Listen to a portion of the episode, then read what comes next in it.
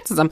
Wir äh, würden tatsächlich heute unsere Songs ausspielen in der Folge, dürfen es aber nicht, aufgrund von GEMA. Dementsprechend findet ihr die wunderbaren Songs unserer Gäste und dem, was wir so toll finden, und unserem tollen Wirtschaftstalk-Podcast in der Playlist auf Spotify.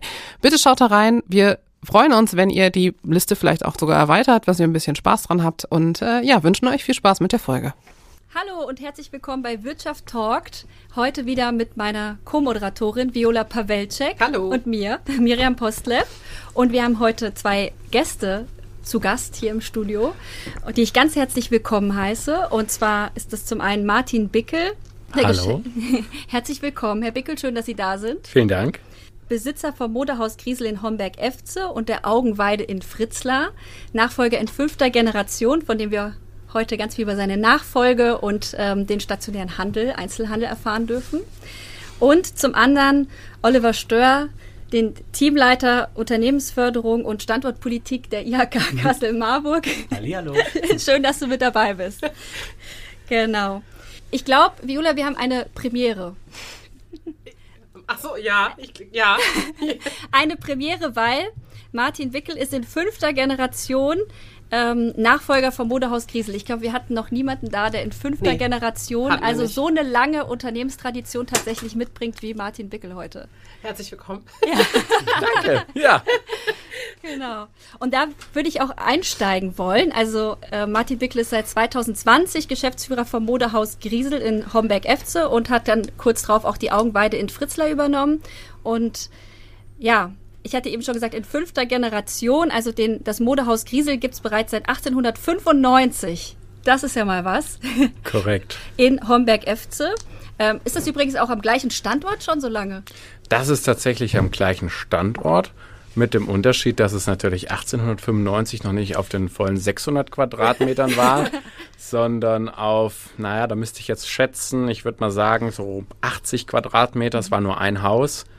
Und jede Generation, bis auf die, ja, letzte eigentlich vor mir, hat immer irgendwie was noch dran gebaut oder zugekauft und dann die, die Ebenen vergrößert. Ja, bis es dann eben zu dem geworden ist, von der Fläche her, was es jetzt ist. Und lieber Martin, magst du ein bisschen was zur Geschichte erzählen bei euch? Also wie das gekommen ist? Weil fünfte Generation, Miri hat gesagt, das ist eine Ansage. Auf jeden Fall. Wir haben gerade äh, vor dem Gespräch kurz noch gesprochen, äh, spannendes Datum, wann du angefangen hast, das zu übernehmen. Auch das kannst du vielleicht gleich erzählen, weil auch das ist ein sehr spannender Zeitraum, gerade für Einzelhandel gewesen sicherlich. Aber vielleicht magst du noch ein bisschen was zu eurer Geschichte erzählen. Wo kommt ihr her? Wie ist das entstanden? Sehr Kann man gerne. aber über fünf Generationen eine relativ kurze Zusammenfassung machen. Ja, also jeder hat ja vielleicht mal einen Großvater gehabt und tatsächlich hat ja der Großvater meines Großvaters mit dem Unternehmen begonnen. Und wenn man sich da mal hineinversetzt, wie lange das schon her ist, äh, dass da auch äh, einige Kriege noch dazwischen lagen und wie lange das dann schon existiert, das ist dann schon sehr beachtlich.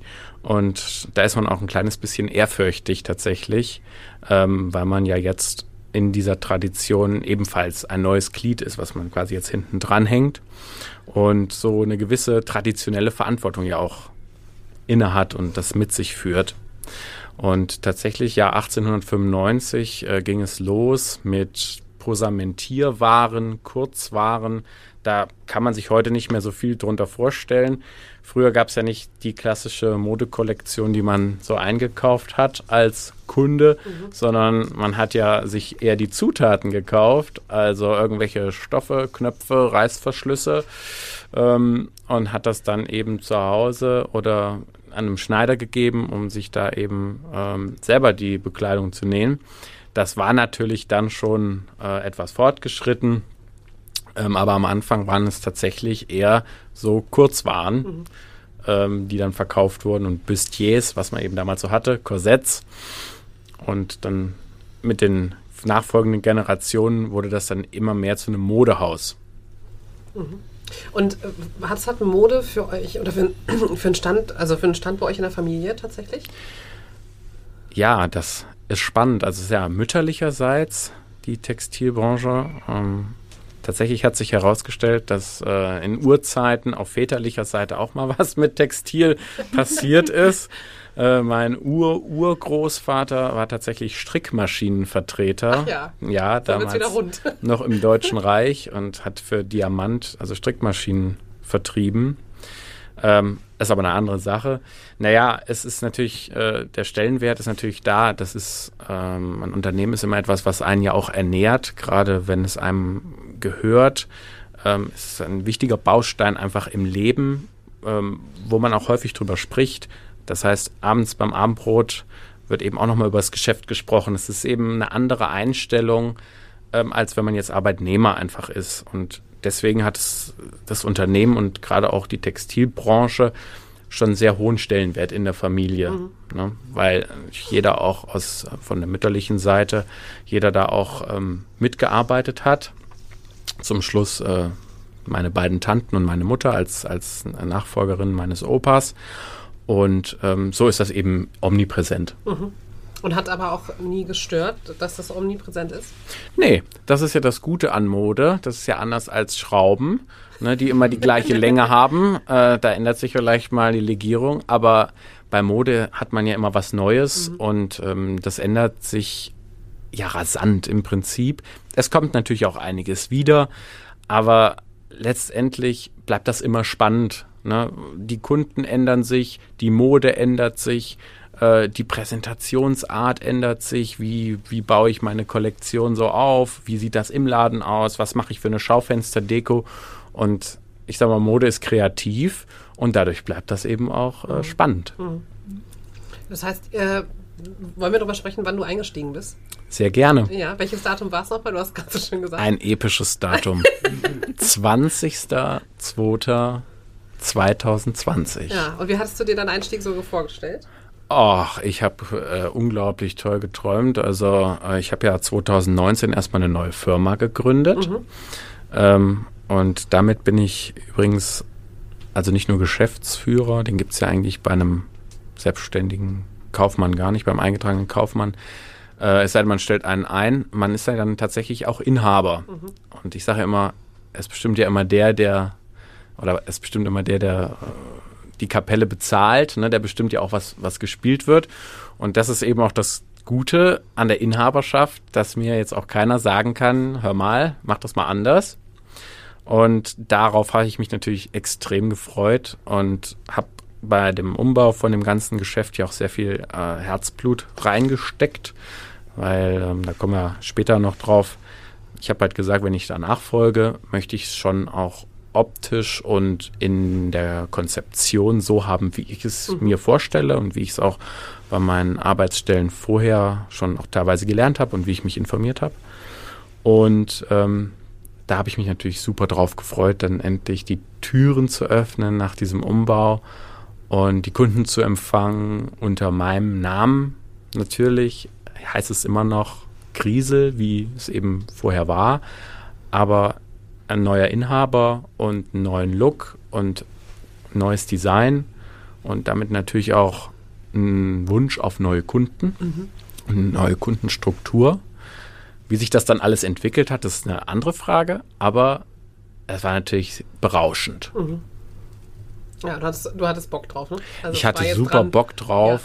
äh, das äh, werde ich auch bestimmt später nochmal erzählen. Also man ist wirklich sehr euphorisch, weil man sieht, wie es auch weitergeht, ne? gerade mit, dem, mit den Umbauten und dann kommt ein Brief vom Finanzamt, dann kriegt man schon mal eine Info, dass man also demnächst auch da äh, vorauszahlen muss und so und dann wird das Korsett auch etwas enger und denkt man so, okay, du bist es jetzt wirklich, du machst es. Kommt ein Brief von der Krankenkasse, äh, wie viel wollen sie denn mal zahlen so am Anfang, monatlich. Naja, und so äh, paralysiert man sich natürlich auch darauf oder kanalisiert man sich darauf und freut sich natürlich auch, wann kommt der erste Kunde an die Kasse ne, und zahlt tatsächlich was, dann hast du deinen ersten Euro quasi umgesetzt. Ja, da, da sind auch Emotionen dabei auf jeden mhm. Fall. Ja, ne? plus halt Familiennachwuchs. Jetzt hast du gestartet, kurz vor Corona, und äh, wo ja im Prinzip der Einzelhandel auch dann nicht stattgefunden hat, ab, ab Ende März, glaube ich. Ich weiß, ich doch, dann war schon auch für euch Ende März damals, ne? Äh, Mitte, Mitte, Mitte März. Also 16.3. Ja. Ah, ja. 16.3. Äh, das müsste. Kam der Lockdown. Genau, ja. das müsste mhm. Mittwoch gewesen sein. Ich weiß nicht mehr ganz genau. Mhm. Äh, tatsächlich, ich hatte natürlich die Mitarbeiter von der Vorgängerfirma übernommen. Auch meine Tanten, die haben ja von mir dann auch einen Arbeitsvertrag bekommen. Das war so der Deal. Ähm, genau. Und tatsächlich waren die auch morgens noch mal da alle. Mhm. Äh, habe ich um elf gesagt, Leute, es tut mir echt leid, aber ihr müsst jetzt nach Hause gehen. So ambitioniert, wie wir jetzt auch alle sind. Ich meine, wir hatten gerade aufgemacht und es gibt immer noch die eine oder andere Stellschraube äh, gerade bei der Ware, was man da drehen kann und noch, doch noch verändert. Und ähm, ja, dann sind wir alle nach Hause gegangen. Und das war schon sehr, sehr spannend. Und dann kam tatsächlich dieser Lockdown. Das kann ja keiner voraussehen im Prinzip. Und das kann man auch nicht planen, das kann man auch nicht betriebswirtschaftlich planen.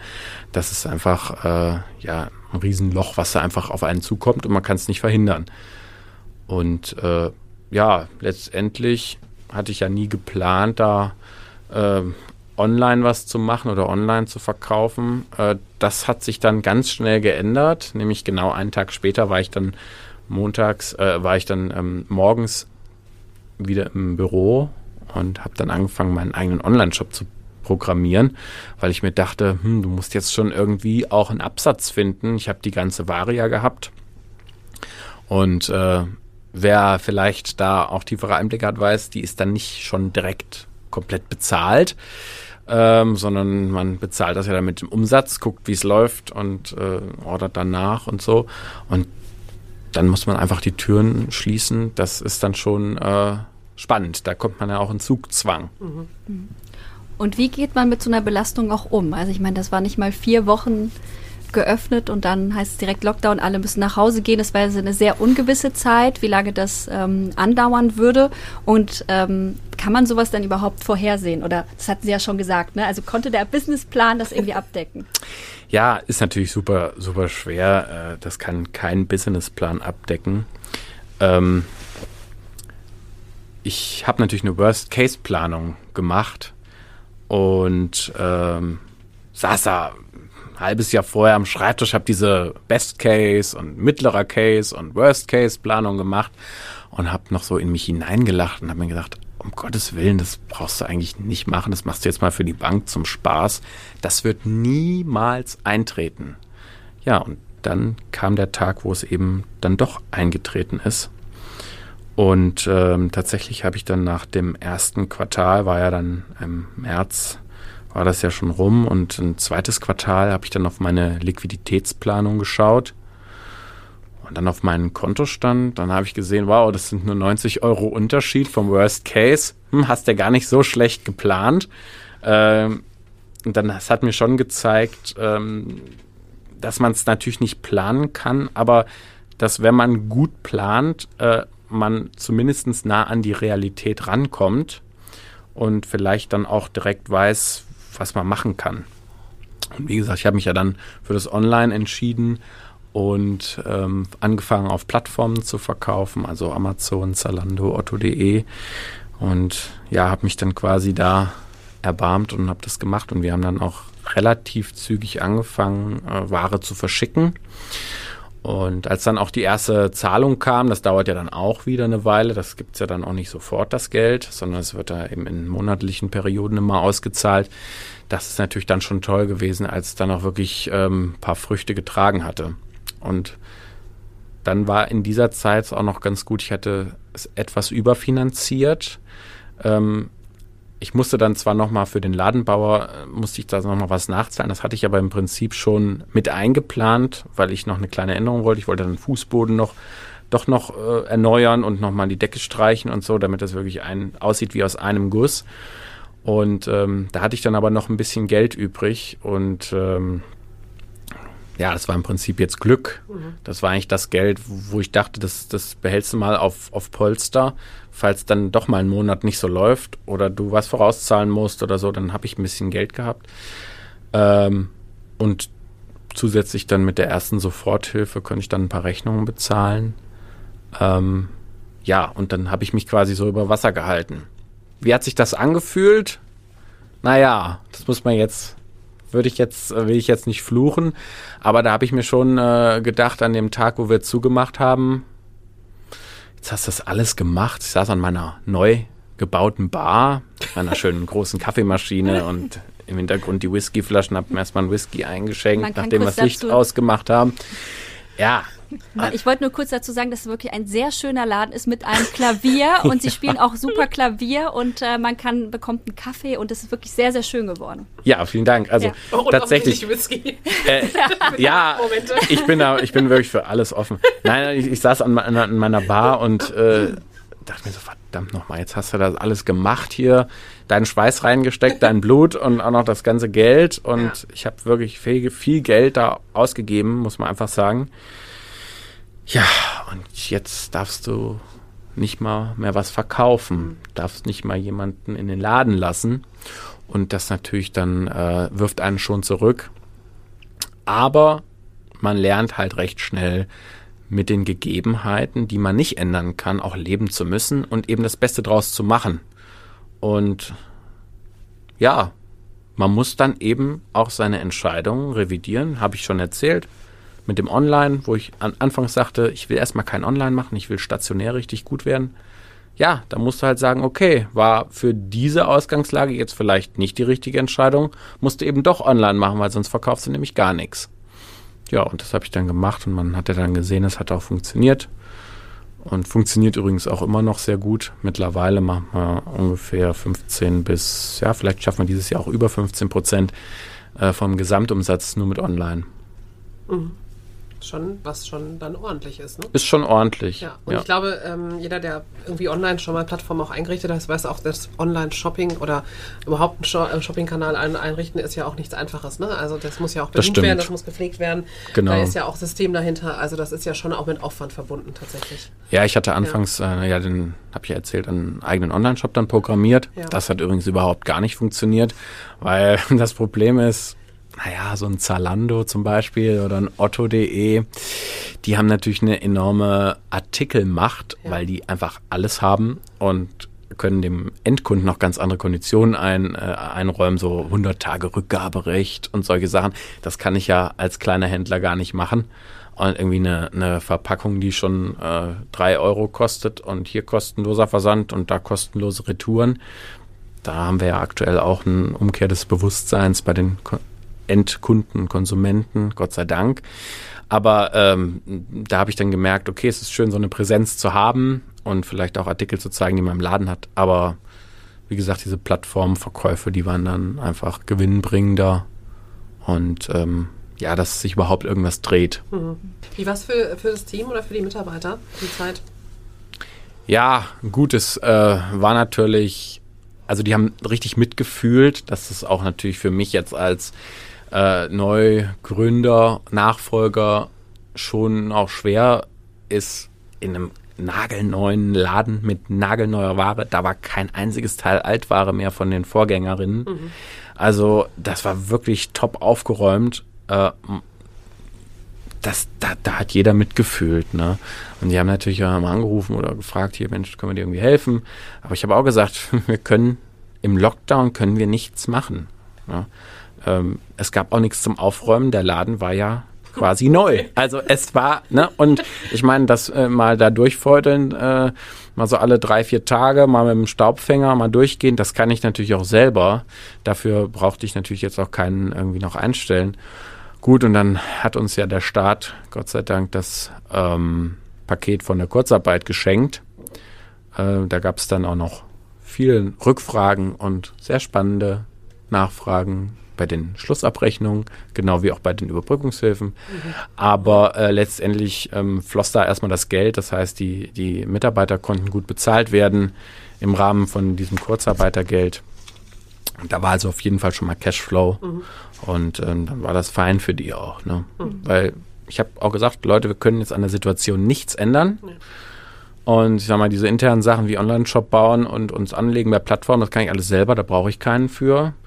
Ähm, ich habe dann doch mir jemanden geholt, der mir geholfen hat, die Artikel alle anzulegen. Das waren ja dann doch schon irgendwie so 3000 Artikel. Mhm. Und mit den Beschreibungen und Materialzusammensetzungen. Und die Person hat dann tatsächlich bei mir auch zum späteren Zeitpunkt eine Ausbildung gestartet und ist jetzt gerade fertig Ach, und ja. eine ganz tolle, äh, tolle Fachkraft, muss man sagen, ja, Fachkraft das geworden. Heißt, einer der ersten Auszubildenden auch, die ihr hattet? Die erste. Die erste. Toll. Die erste und die beste. Also das ist ja schön. ja. Passend zur Krise dann auch gleich ein Azubi mit dazu gewonnen. Absolut, ja.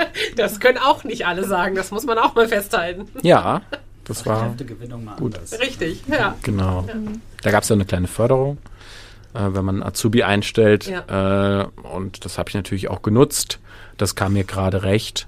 Und ähm, nee, das hat wirklich alles gepasst und bin da sehr glücklich, dass das so gelaufen ist. Und wie hast du ähm, vielleicht diese Belastung aus, dass der Start, der Neustart quasi, der dir ja versagt wird in dem Moment und die Mitarbeiter, die ja auch alle, also wir waren ja alle unsicher, ne? Keiner wusste ja wirklich, Absolut. was kommt und was ist. Und Absolut. ihr habt ja wirklich auch im Trüben gefischt.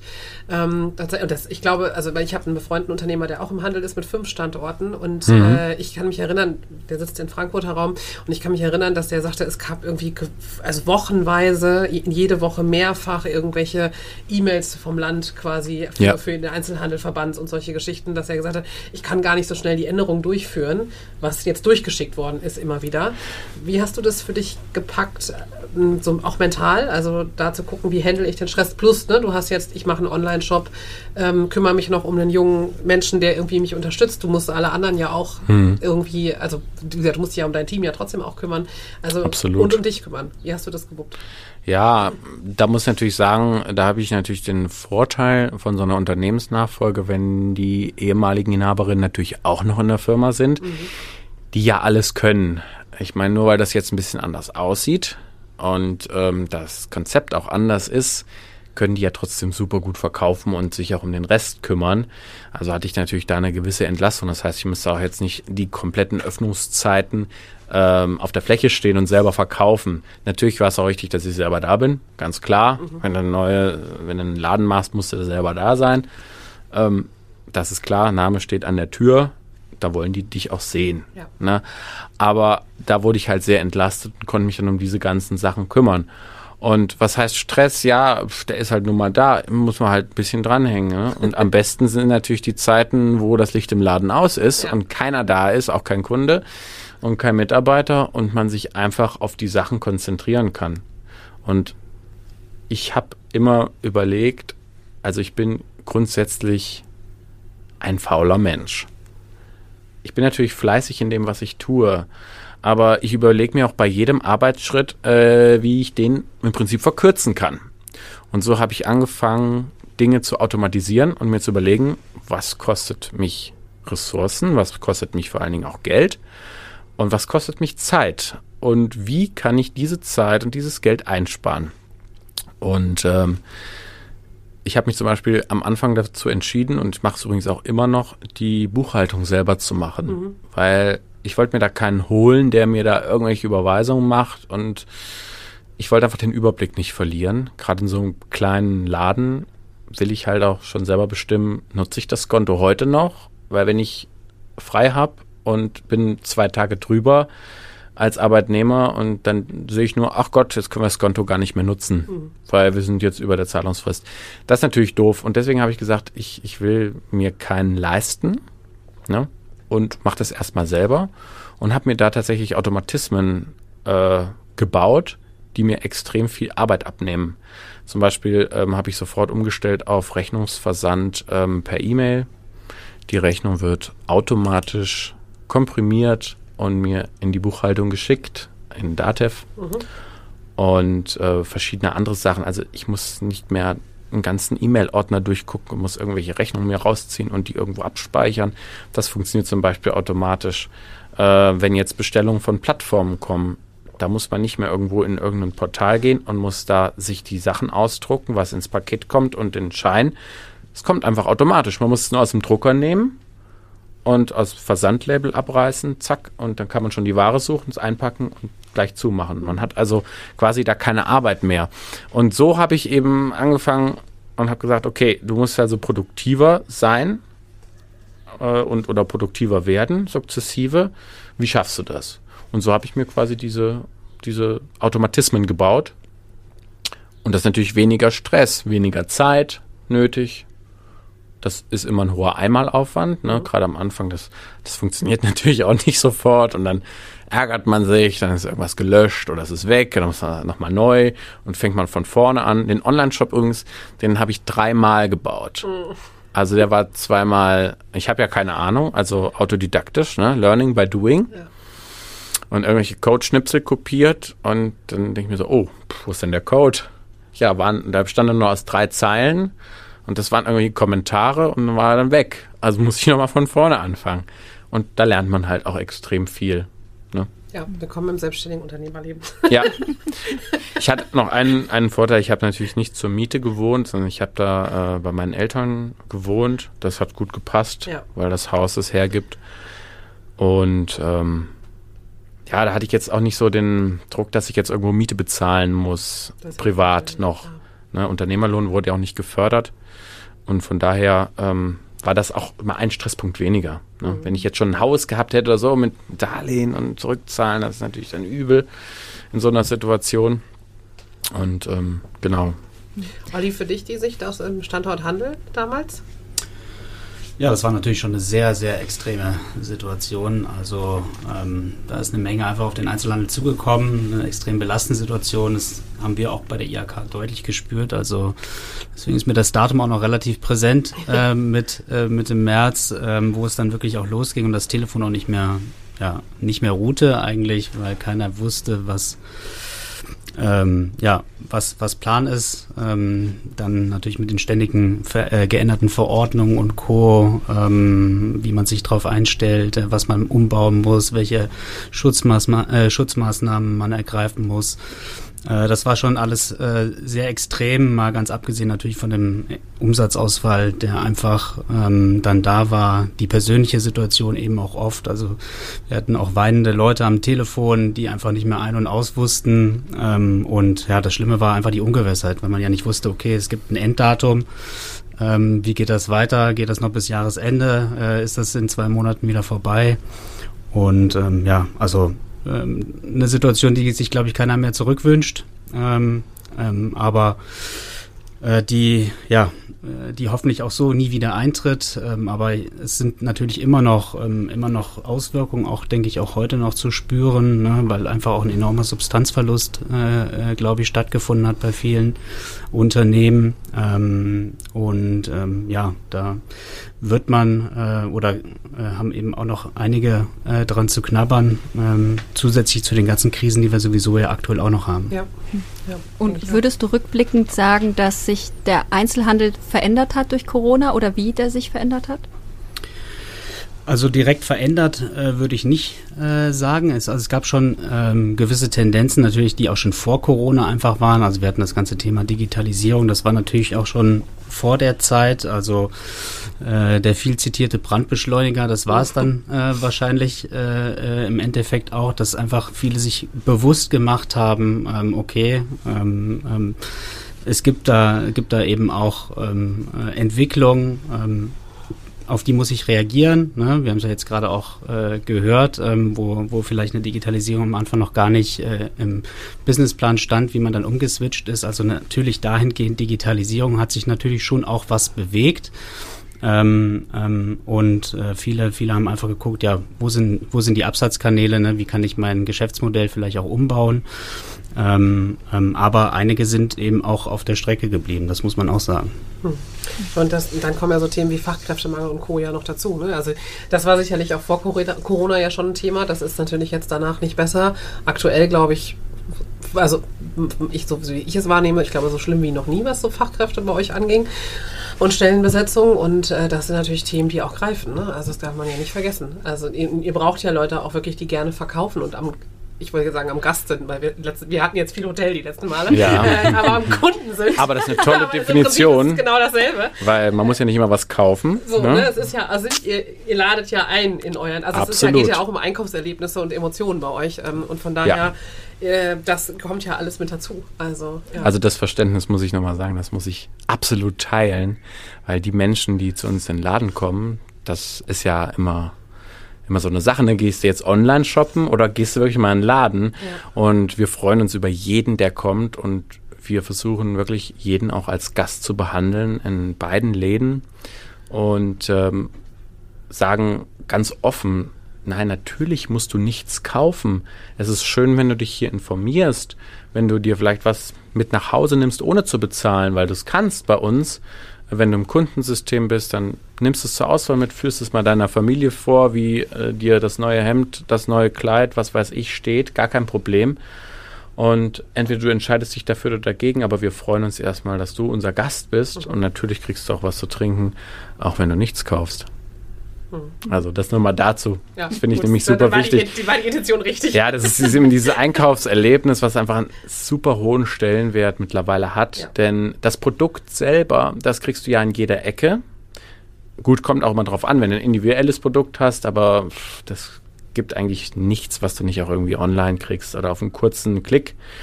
Ähm, es kommt ja auch darauf an, wie bekommst du es, mit welcher Beratung, mit welchem Service Mhm. und in welchem Ambiente. Und das ist ja das, was wir bieten können und was es ja nicht online gibt im Prinzip. Ja. Ne? Genau. Also Das Gefühl, das Gefühl. Irgendwo zu sein, wo es schön ist Ja. und sich schöne Dinge auszusuchen. Ja. Was hat denn ähm, dich in deiner Geschichte jetzt also dazu bewegt zu sagen, ich gehe den Weg als Nachfolger? Ja, das ist eigentlich eine spannende Sache. Ähm, wo fange ich da an? Also ich habe erstmal äh, Abitur gemacht und ähm, ich hatte leider nach dem Abitur einen ziemlich schweren Verkehrsunfall, ähm, weil ich eingeschlafen bin am Steuer und äh, bin da vom Baum gefahren und hatte da also diverse äh, ja, Maleste mit meinen Beinen und Knien und das war alles nicht so ganz in Ordnung. Und das war direkt nach dem Abitur. Und ähm, ja, da musste ich ja irgendwas machen, um keine Lücke im Lebenslauf zu haben. Und ich wollte halt nie irgendwie mal nach Neuseeland oder so ein Jahr irgendwie. Da habe ich nicht so den Sinn gesehen, habe ich mir gedacht, erstmal kannst du ein bisschen was arbeiten und dann kannst du immer noch die Welt bereisen.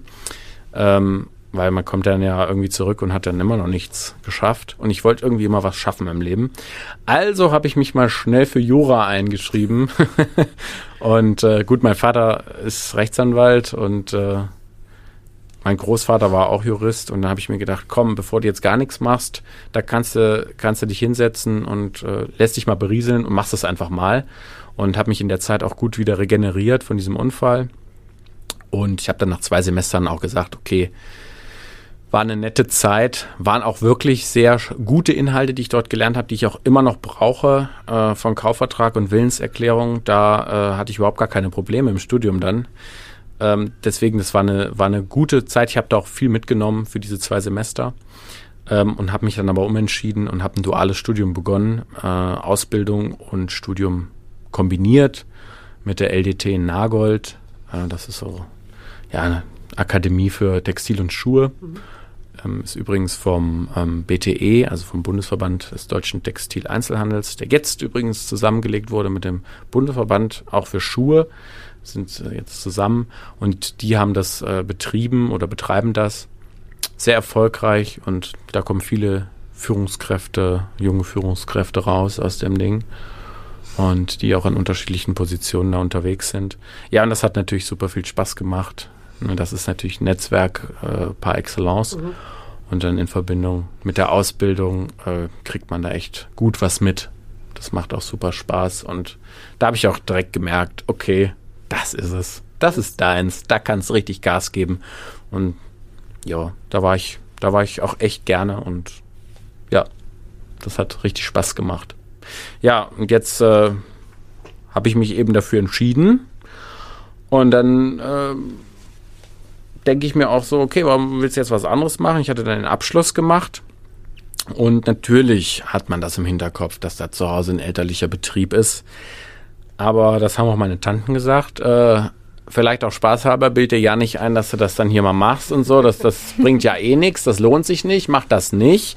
Äh, Innenstadtsterben, ne? wir haben ja die Risikofaktoren, äh, haben wir ja nun mal. Ähm, da kann Oliver gleich nochmal was zu ja. sagen. Genau, da kommen wir später nochmal drauf. Und äh, die haben auch gesagt, ja, mach das nicht, das lohnt sich nicht. Und gut, und mit dieser Haltung bin ich natürlich auch da dran gegangen. Also nie ähm, also das vielleicht zu unterstützen, da was die Tanten machen und die Mutti, okay, und mitarbeiten und vielleicht mal einen Tipp geben oder so, was man halt auch Neues lernt. Wenn man so neu ist und ambitioniert und studiert das, da hat man ja auch eine ganz andere Sicht. Da weiß man noch nicht so ganz, wie das echte Leben funktioniert. Ähm, aber das macht auch nichts. Die Sichtweise ist das Entscheidende. Ich hatte halt immer Bock drauf und habe gesagt, okay, das muss ich nicht machen, aber ich könnte, aber es gibt ja auch noch einen guten Arbeitsmarkt. So. Und ähm, ich wollte schon immer mein eigener Chef werden. Das hatte ich mir tatsächlich aber schon irgendwie, ja, schon als ich klein war, habe ich ja bei der Mutti gesehen und bei meinem Vater auch, äh, eben nicht abhängig beschäftigt, sondern eben selber das eigene Glück zu bestimmen. Ähm, genau, und dann habe ich mir danach ähm, mich beworben auf eine Stelle abhängig beschäftigt bei einem größeren Mode oder bei, ja, bei einer größeren Firma, die zwei große Modehäuser betreibt und ein paar kleine. Und da habe ich ein Digitalisierungsprojekt gemacht und habe die quasi ja auf Online gebracht. Das war mein Job als Projektleiter für E-Commerce, quasi Online-Kanäle, Absatzkanäle online zu etablieren für die. Und äh, das hat auch großen Spaß gemacht. Da habe ich dann auch einen eigenen Online-Shop gebaut. Also nicht ich selbst, sondern eine Agentur. Das war ein extrem teurer Spaß und da habe ich sehr, sehr viel gelernt auch wie es nicht geht. Das habe ich auch in der Ausbildung schon gelernt. Ja, wie Dinge funktionieren und wie sie aber vielleicht auch nicht funktionieren, wie ich sie anders machen würde. Und ähm, ist ein ganz wichtiger Schritt, diese, diese, auch diese negativen Erfahrungen zu machen, weil ähm, wenn man, wenn man das quasi schon einmal durchlebt hat, dann muss man es ja quasi nicht nochmal die Erfahrung machen ähm, und dann mit den negativen Konsequenzen auch nach Hause gehen. Und ähm, so ist das auch gut, irgendwie nach der Ausbildung erstmal fremdes Geld äh, zu verschleudern, gehässig gesagt, und dann das eigene. Nee, und äh, das war, ist aber alles im Rahmen geblieben. Aber so kann man eben eine gute Erfahrung machen einfach. Ne? Ja, und dann habe ich mir tatsächlich, bevor ich dann familiär intern nachgefolgt bin, habe ich mir ein Modehaus angeschaut. Ähm, ganz im Westen von Deutschland, ich weiß gar nicht mehr den Ort, ich glaube, das war hinter, also das war in Ibbenbüren. Ah ja. Das ist wirklich ganz weit links oben. Ähm, und da ging es um ein Modehaus, das hatte fast 6000 Quadratmeter Verkaufsfläche. Ähm, das hat super gute Umsätze gemacht. Das war optimiert bis zum Anschlag. Das gab einen Inhaber, dem gehört die Immobilie und er war Geschäftsführer hatte noch eine Dame in der Buchhaltung sitzen und ansonsten auf den Flächen nur Leute, die Ware einsortieren und äh, aufräumen im Prinzip. So eine richtige Beratung hat da nicht stattgefunden. Das macht aber auch nichts, weil das Konzept war so gut. Der hat immer Posten gekauft. Ich habe mich da mit dem ja auch unterhalten. Ich war zwei Tage dort. Äh, habe mich mit dem auch unterhalten. Ganz straighter Typ. Und ähm, der hatte diesem Modehaus, das gibt es leider jetzt auch nicht mehr, äh, eine Million Euro Gewinn gemacht vor Steuern ähm, bei circa 5 Millionen Euro Umsatz. Und ich habe das erst nicht geglaubt und der hat mir aber dann da auch die BWAs gezeigt und Wahnsinn. Also ein Riesenprojekt. Wie gesagt, ich war zwei Tage dort, bin auch da im Fahrstuhlschacht rumgekrochen, weil ich mal wissen wollte, wie die Stahlseile aussehen, ob das alles noch schick ist, wenn ich da also das übernehme. Und habe wirklich jeden Winkel da durchleuchtet und habe mich dann auch dagegen entschieden, dort nachzufolgen. Ähm, es hätte mich erstmal äh, ja einen mittleren guten sechsstelligen Betrag gekostet, natürlich dort einzusteigen. Das hätte es allerdings auch hergegeben, weil äh, die Zahlen waren ja entsprechend. Und ich denke mal, dass das Konzept auch noch ein paar Jahre lang gut funktioniert hätte. Markenware da, also als Postenware zu verticken, das ist ja immer noch Geschäftsmodell von vielen äh, Märkten, die man so kennt. So Thomas Phillips zum Beispiel, der macht das ja sehr erfolgreich. Und ähm, ja, ich habe mich dann dagegen entschieden, habe mir gedacht, okay, das ist vielleicht doch eine Nummer zu groß so zum Start. Ja, und dann kam eben dieses, diese Frage auf familiär, ne? Wie lange wollte er denn noch machen und äh, könnte ich nicht eigentlich auch zu Hause? Und ich bin sehr heimatverbunden und auch mit Nordhessen sehr verbunden. Und ähm, ja, mir hat es auch tatsächlich in Ibbenbüren überhaupt nicht gefallen. Ähm, das ist Münsterland, ne? Das ist Münsterland, ja. genau. Die Leute sind da zwar ganz nett, aber ich habe mir so gedacht, boah, dann lebst du hier und ja, damals haben meine Großeltern noch gelebt. Also ich bin da auch emotional und äh, ja, geografisch irgendwie verbunden und habe mir dann gedacht, nee, dann siehst du die nicht mehr, dann ist die Familie auch weg. Ah, kommst wieder zurück in die Hütte. zurück in die Hundehütte. Und äh, ja, dann haben wir da eben guten Konsens gefunden. Es war mir auch sehr wichtig, dass es für alle Parteien ein guter Konsens ist, mhm. ähm, weil man sieht sich jeden Tag und wenn irgendwie eine Partei übervorteilt ist, ist es halt nicht, bringt halt nichts und es macht auch Streit in der Familie. Und ich meine, man kann hinterher immer über Anpassungen reden, aber im Grund muss es, muss es halt passen für alle, damit alle happy sind und ähm, auch alle wiederkommen. Ne? um vielleicht nochmal dieses Thema Verbundenheit zu unterstreichen und auch zu zeigen, wie früh Sie sich mit dem Thema auch schon auseinandergesetzt haben. Sie haben ja sogar in Ihrer Abschlussarbeit zu dem Thema geforscht. Das finde ich echt spannend. Das hieß dann Entwicklung von klassischem Textilhandel zu Konzeptlösungen in Kleinstädten. Am Beispiel Modehaus Kriesel in Homberg-Efze. Ja. Also ich würde sagen, die klare Vorbereitung auf eine Nachfolge in Homberg. Ähm, ja. Vielleicht wie viel hat Ihnen das auch gebracht, äh, um sich dann auch dafür zu entscheiden, wirklich in Homberg FC das zu übernehmen? Auch wo Sie gerade auch das Thema Innenstadt sterben, was ja auch eine Sorge ist, ähm, mhm. die man dann vielleicht auch hat. Ähm, genau. Also tatsächlich dafür zu entscheiden. Ja, also nochmal zur Überschrift von dieser äh, ausladenden Arbeit. 170 geballte Seiten äh, hat der Zweitkorrektor hingeschrieben, naja, so ganz objektiv scheint das ja jetzt auch nicht so zu sein. Das war natürlich auch spaßhalber gemeint. Der hat das auch noch mit Bleistift darunter geschrieben.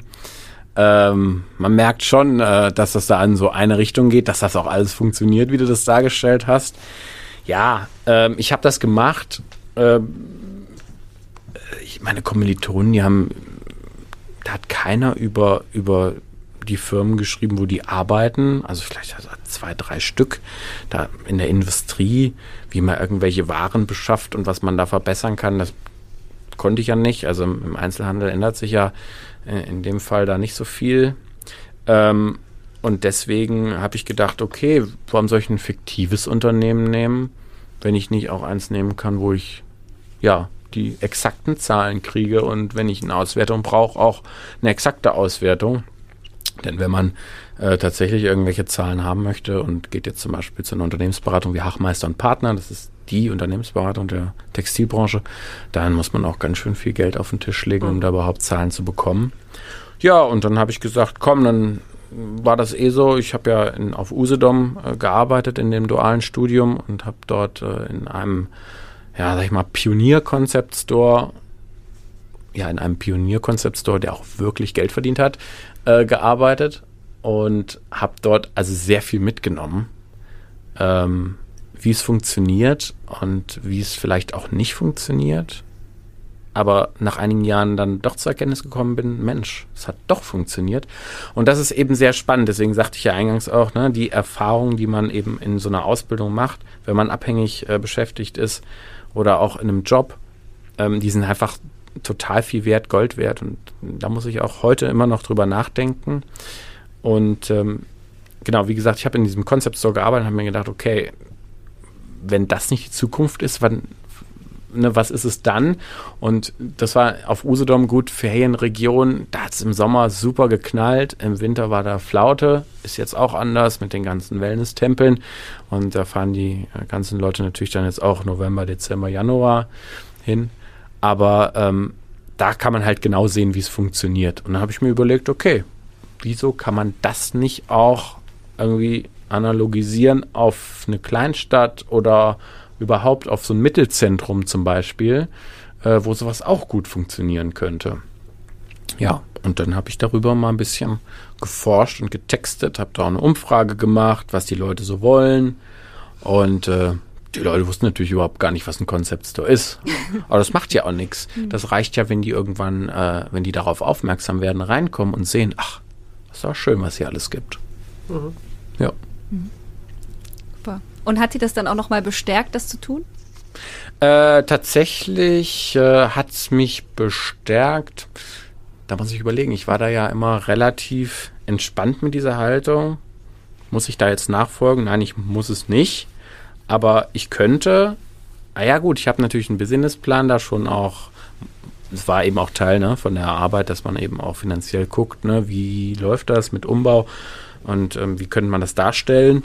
Und das war natürlich schon gut, ne, den Businessplan zum Beispiel, der, das war im Prinzip nur äh, ein Jahr, was ich noch eintragen musste. Und das habe ich dann größtenteils auch dann für die tatsächliche Idee übernommen halt mit aktuellen Zahlen dann. Und war da auch echt glücklich, dass ich damals da mich auch schon so verrückt gemacht habe. Ich bin nämlich ein Mensch, der sich gerne in ganz kleinen Details verliebt. Meine Cousine hat neulich gesagt, als ich ihr ganz stolz ähm, präsentierte, genau, wir haben jetzt neue Briefumschläge bedruckt mit unserem Motiv und unseren Logos. Da habe ich gesagt, hier guck mal, Mariana, das ist der neue Briefumschlag von der Firma. ja, da sagte sie, genau, ich bin Martin Bickel, der sich gerne in kleine Details verliert und das ist unser neuer Briefumschlag. Das kannst du genauso sagen. Da ich gedacht, okay, alles klar, ich weiß. Ähm, aber am Ende zahlt sich das dann vielleicht doch mal aus Ja, und dann braucht man es und greift in die Schublade und es ist schon da und man muss sich nicht erst äh, wieder neu damit beschäftigen, Genau. Weil man es durchexerziert hat. Ja. Wollen wir auf, das, auf den Punkt nochmal auf das Standortthema sprechen, beziehungsweise das Innenstadtsterben? Und ich glaube, ich erinnere mich, wir hatten letztes Jahr im Herbst eine Sitzung bei der IHK, da war, glaube ich, zu dem Zeitpunkt irgendwo ein Thema in Stadt Kassel um die 70 Leerstände und man, wir hatten ja alle jetzt auch äh, schon Angst vor diesem, äh, bei Energiewinter, was passiert. Das ist nicht nur die großen Unternehmen, sondern natürlich auch die kleinen Unternehmen. Wie blickst du denn aktuell auf die Situation? Ja, also ist natürlich ein äh, gewichtiges Thema äh, weiterhin. Also Innenstädte sind einfach ein, einer der entscheidenden Standortfaktoren auch für, für Kommunen. Das heißt, für uns auch als IHK oder auch generell, denke ich, einfach auch ein schützenswerter Raum, ähm, den man, ähm, ähm, ja, um den man sich kümmern muss, aktiv kümmern muss, ähm, von vielen Akteuren äh, ähm, einfach. Ähm, es ist natürlich nicht ganz leicht, ich hatte es ja vorhin schon mal kurz an, angesprochen, ne? es kommen einfach viele Krisen gerade auch, auch zusammen, die eben insbesondere auch die, die, die Wirtschaft, den, den Handel im Besonderen auch äh, äh, getroffen haben und natürlich immer noch treffen, ähm, der einfach dazu führt, dass, dass Frequenzrückgänge ähm, von, von großer, ja, von, von einer bedeutenden, bedeutenden Ausmaß letztendlich äh, in, den, in den Innenstädten sind. Äh, Man muss sicherlich da auch noch mal unterscheiden. Genau, bewegt man sich jetzt in einem, in einem Grundzentrum oder in einem Mittelzentrum äh, oder in einem Oberzentrum. Da sind die Probleme sicherlich noch mal anderweitig ähm, äh, gelagert. Aber nichtsdestotrotz, die Tendenzen gibt es überall. Jede äh, Innenstadt oder jede äh, Kommune muss sich einfach Gedanken darum machen, ähm, wie so eine Innenstadt oder wie man so eine Innenstadt weiterhin nutzen wird, weil das ist sicherlich Fakt. Man kann sich nicht darauf ausruhen, dass es was weiß ich, wie in den 80er Jahren war, einfach ein, ein enormer Handelsbesatz äh, war. Das gibt es in Teilen noch. Ich war jetzt gerade in Wien, mhm. äh, wenn man da durch so eine Haupteinkaufsstraße, die einfach sehr touristisch geprägt ist, ne, da gibt es nur Handel, da gibt es noch nicht mehr mehr Gastronomie. Das ist noch ein, ein Randstraßenthema. Ähm, aber davon sind wir natürlich weit entfernt. Äh, und deswegen müssen sich alle irgendwo auch Gedanken machen, wie kann man so eine Innenstadt neu nutzen. Äh, Handel bleibt sicherlich ein entscheidendes Thema. Ähm, da bin ich schon von überzeugt. Ähm, auch die Gastronomie, die das eben ergänzt.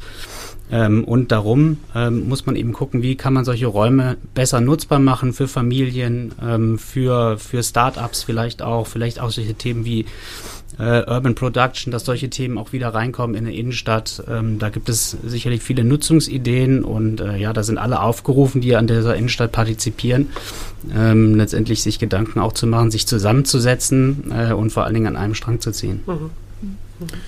Ja? Ja, Du musst ja nicht fragen, bitte sag was. Ja, ja, das sind die, die Risikofaktoren, so heißt das Kapitel auch in meiner ähm, In der Arbeit? In der Arbeit.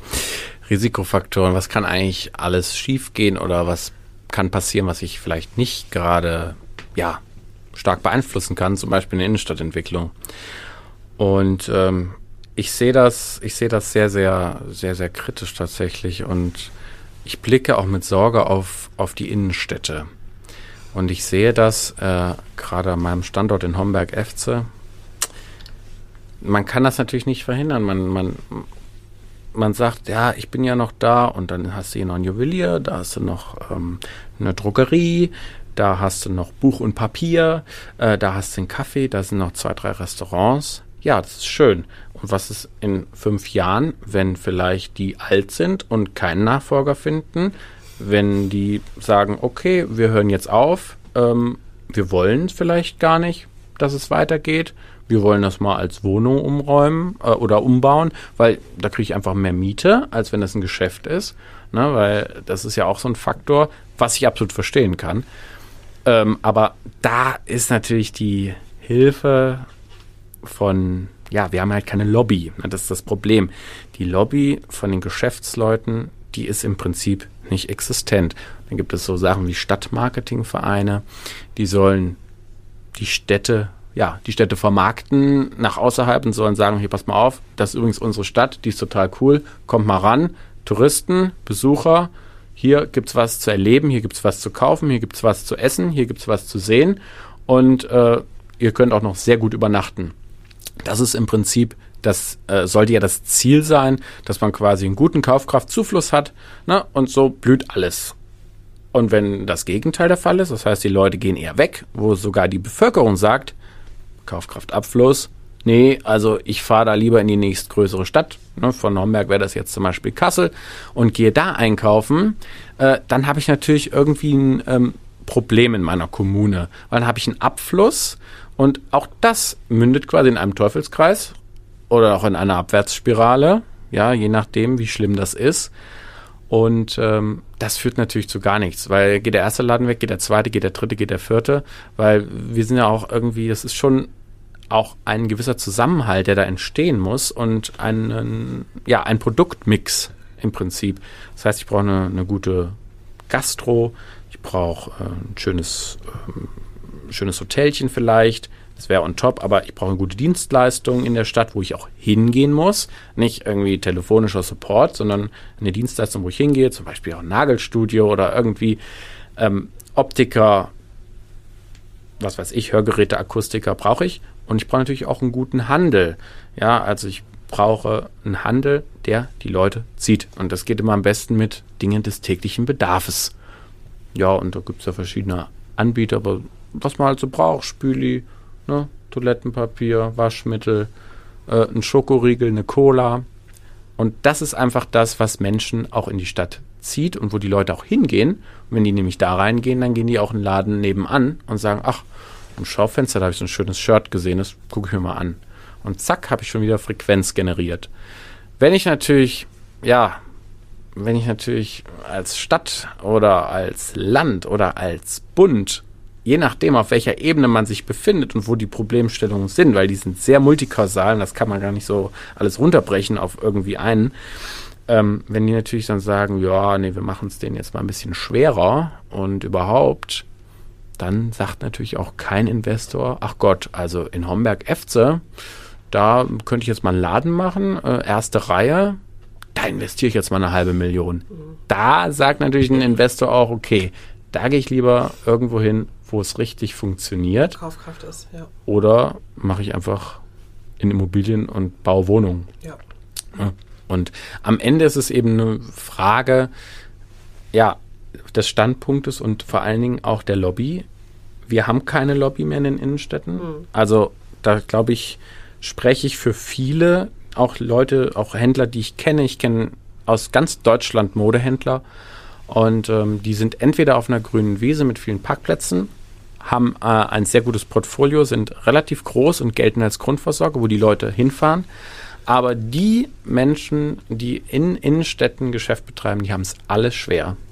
Und meistens ist es so, dass die Stadtpolitik es nicht einfach macht und es auch nicht Handel und Dienstleistung und also geschäftsfreundlich ist.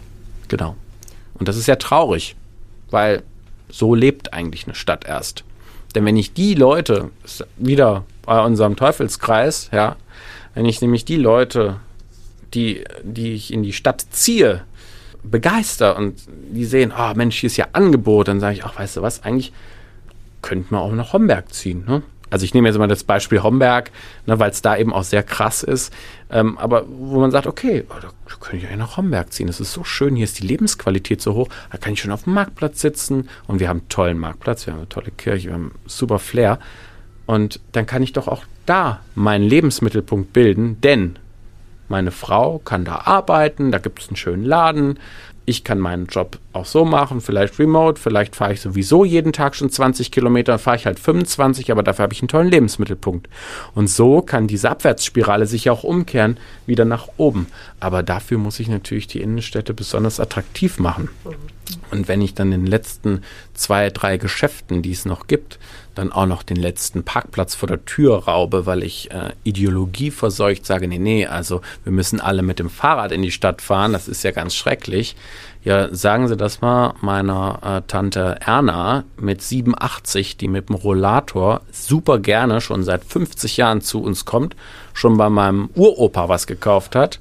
Und die sagt, ja, äh, ich kann leider nicht mehr kommen, man kann ja nirgendwo mehr parken. Und ja, könnt ihr mir was schicken, wenn ihr Lust habt. Das sagt die und das ist die Realität. Und dass diese, dieser Traum von einer, einer Innenstadt, wo alle mit dem Fuß äh, zu Fuß unterwegs sind und mit dem Fahrrad, das kann man gerne in Großstädten machen oder in größeren Mittelzentren. Da funktioniert das. Aber in der Kleinstadt, wo ich die Rolle als Grundversorger einnehme und wichtig für die Bevölkerung bin, also in dem Sinne, dass ich sie tatsächlich versorge mit den Dingen des täglichen Bedarfs und da gehören dann natürlich auch, gehört auch Bekleidung dazu, dann muss ich natürlich auch als Kommune sagen, okay, wir müssen hier eine Infrastruktur schaffen, dass wir hier einen gewissen Durchlauf haben. Mhm. Und was würden Sie sich vielleicht noch so für die Entwicklung der Innenstadt wünschen oder was wäre vielleicht so Ihr Bild von der Zukunft der Innenstadt und natürlich, wenn jetzt heute hier auch Oliver Stör steht, was wäre so Ihr Wunsch vielleicht oder ähm, wo sehen Sie da vielleicht auch die Aufgabe der IHK?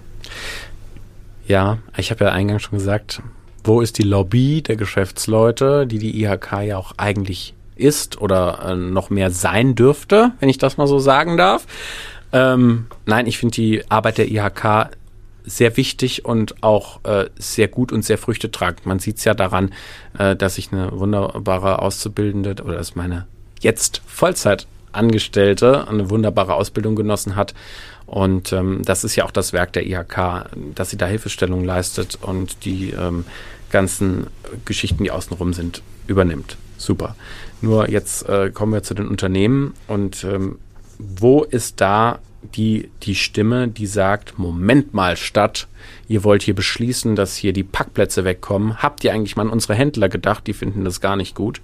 Äh, das könnt ihr so nicht machen. Wir müssten das umplanen.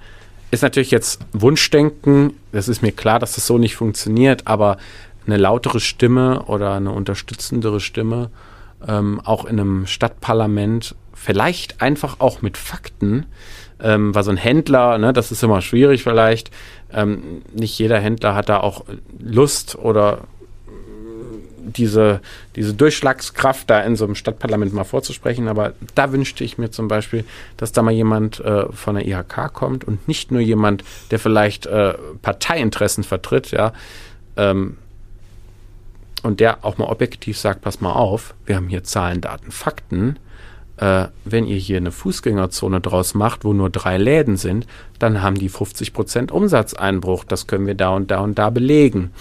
Und da wäre es eben schön, ähm, ein bisschen mehr Lobby zu gewinnen. Und am Ende, Lobby ist ja immer so ein, so ein Begriff, den verbinden viele äh, negativ, ja, die Lobbyisten, ja, aber man darf halt auch nie vergessen, äh, dass die kleinen Unternehmen 50 Prozent der Arbeitsplätze im Land schaffen und nicht nur die großen. Ähm, und dass wir dafür sorgen, dass der ganze Staatsapparat bezahlt wird, nämlich durch unsere äh, Steuern, Gewerbesteuer, Einkommensteuer.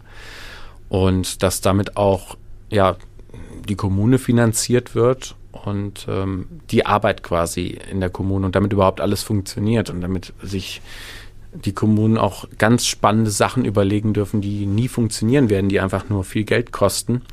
Und da muss man einfach, glaube ich, mal mit Fakten äh, auftischen. Und da fände ich es, glaube ich, ganz gut, wenn die unabhängige IHK, die ja tatsächlich auch unabhängig ist als ähm, Institution, ähm, da mal Fakten bringt zum richtigen Zeitpunkt.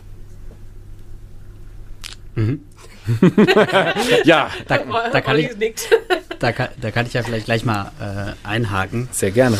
Ähm, also äh, kann ich natürlich alles unterschreiben. Ähm, machen wir auch äh, sicherlich in Teilen. Also ich meine, das ist ja Teil unseres Auftrags, letztendlich auch ein Gesamtinteresse zu vertreten, was es so äh, in keiner anderen Institution gibt. Eben gerade die äh, kleineren Unternehmen, die vielleicht nicht über einen Einzelhandelsverband oder über den DEHOGA oder über wen auch immer organisiert sind, ähm, ähm, haben natürlich auch äh, oder ein Sprachrohr über die IHK.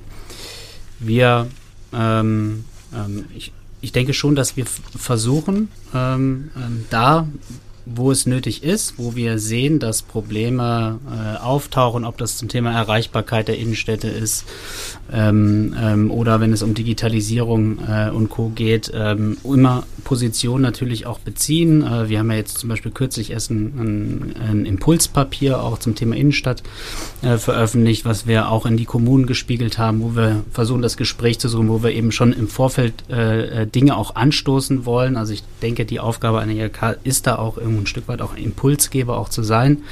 Äh, Themen eben auch äh, aufzugreifen, Wirtschaftsinteressen dabei auch zu berücksichtigen. Wir haben, äh, ich glaube, ein weiteres wichtiges Thema, einfach ähm, auch Netzwerk zu schaffen vor Ort. Ähm, ähm, ich glaube, das kann eine IHK einfach sehr gut, verschiedene Akteure auch zusammenzuholen, zu so einem Innenstadtthema eben auch die Wirtschaftsinteressen zu hören, die Händler oder Gastronomen und Dienstleister auch sprechen zu lassen, dass es auch ankommt ich gebe Ihnen natürlich recht, das klappt mal besser, mal schlechter. Das liegt aber auch nicht dann immer letztendlich in dem Einflussbereich. Äh, natürlich ist es letztendlich dann eine, eine, Entscheidung.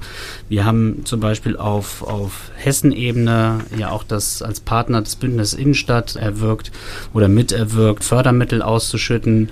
Ähm, das ist jetzt von 2021 wurden da über 100 Kommunen auf jeden Fall gefördert mit, mit ähm, ich glaube, Homberg war ja auch jetzt dabei bei der letzten äh, Runde mit 300.000 Euro, um eben auch für Innenstadtbelebung zu sorgen, um Innenstädte eben auch attraktiver zu gestalten. Und das ist schon auch ein Stück weit auch äh, Teil unserer, unserer Arbeit, die wir dann auf Landesebene äh, natürlich machen, im Sinne auch der Interessenvertretung.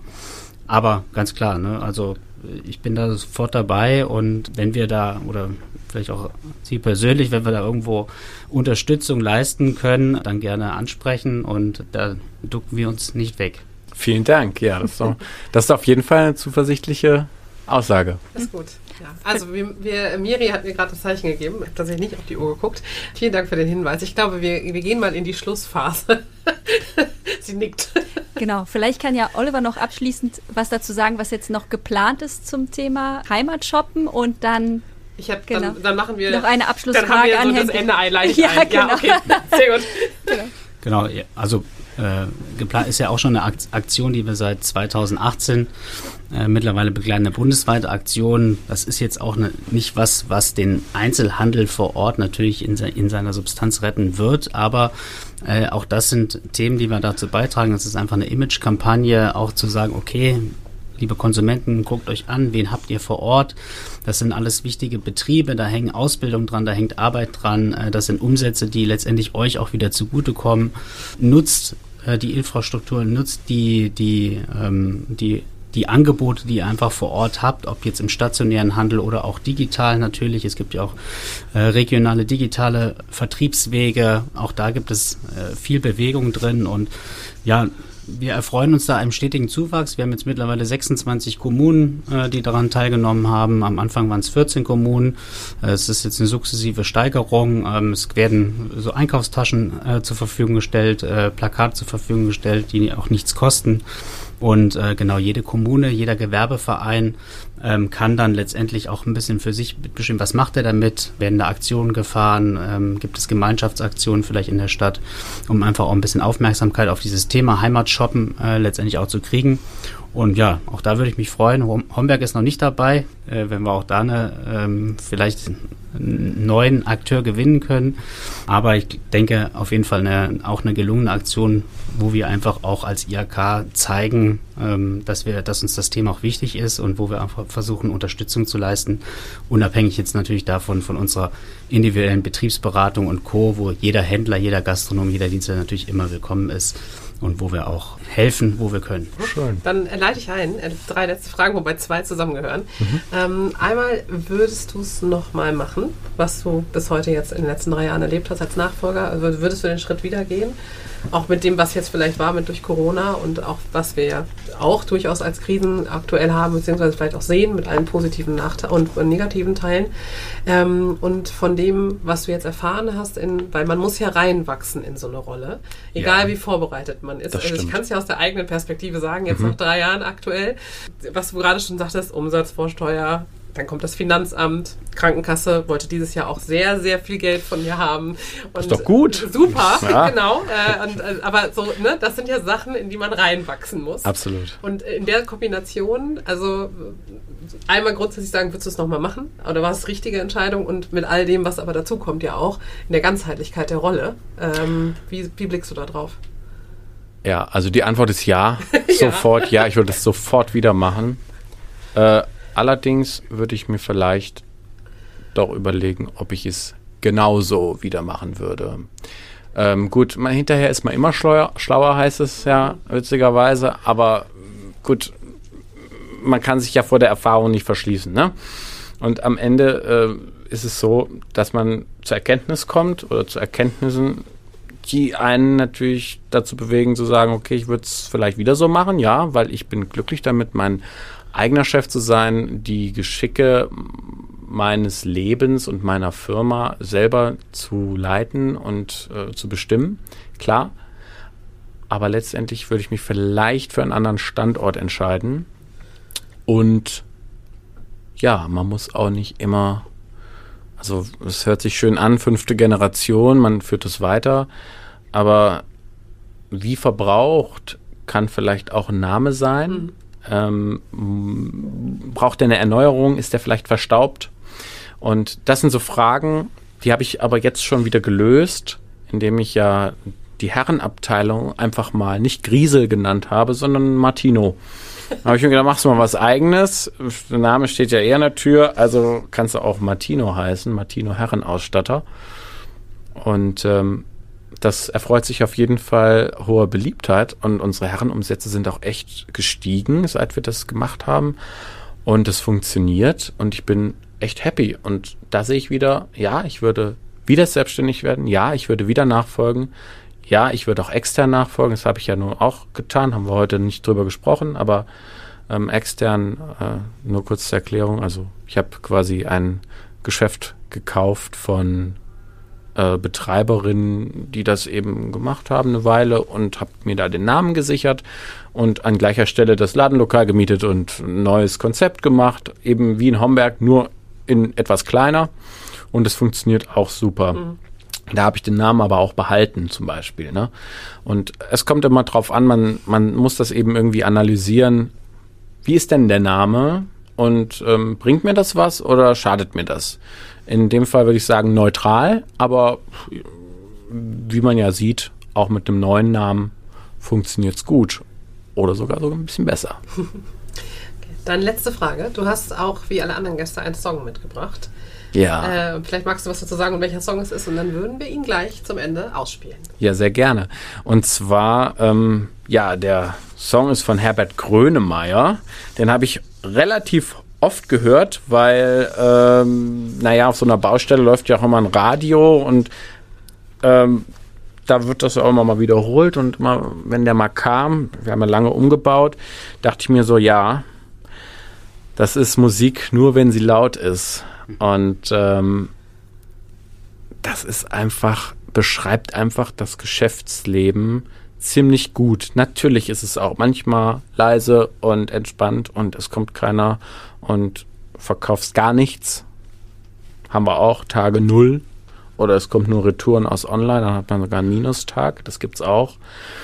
Ähm, aber prinzipiell mit der Emotion, die man reinsteckt, ähm, es muss laut sein, es muss knallen, es muss Spaß machen, man muss mit Herzblut dabei sein Und ähm, da ich selber Musiker bin, kann ich da immer die äh, Analogie ganz gut bilden.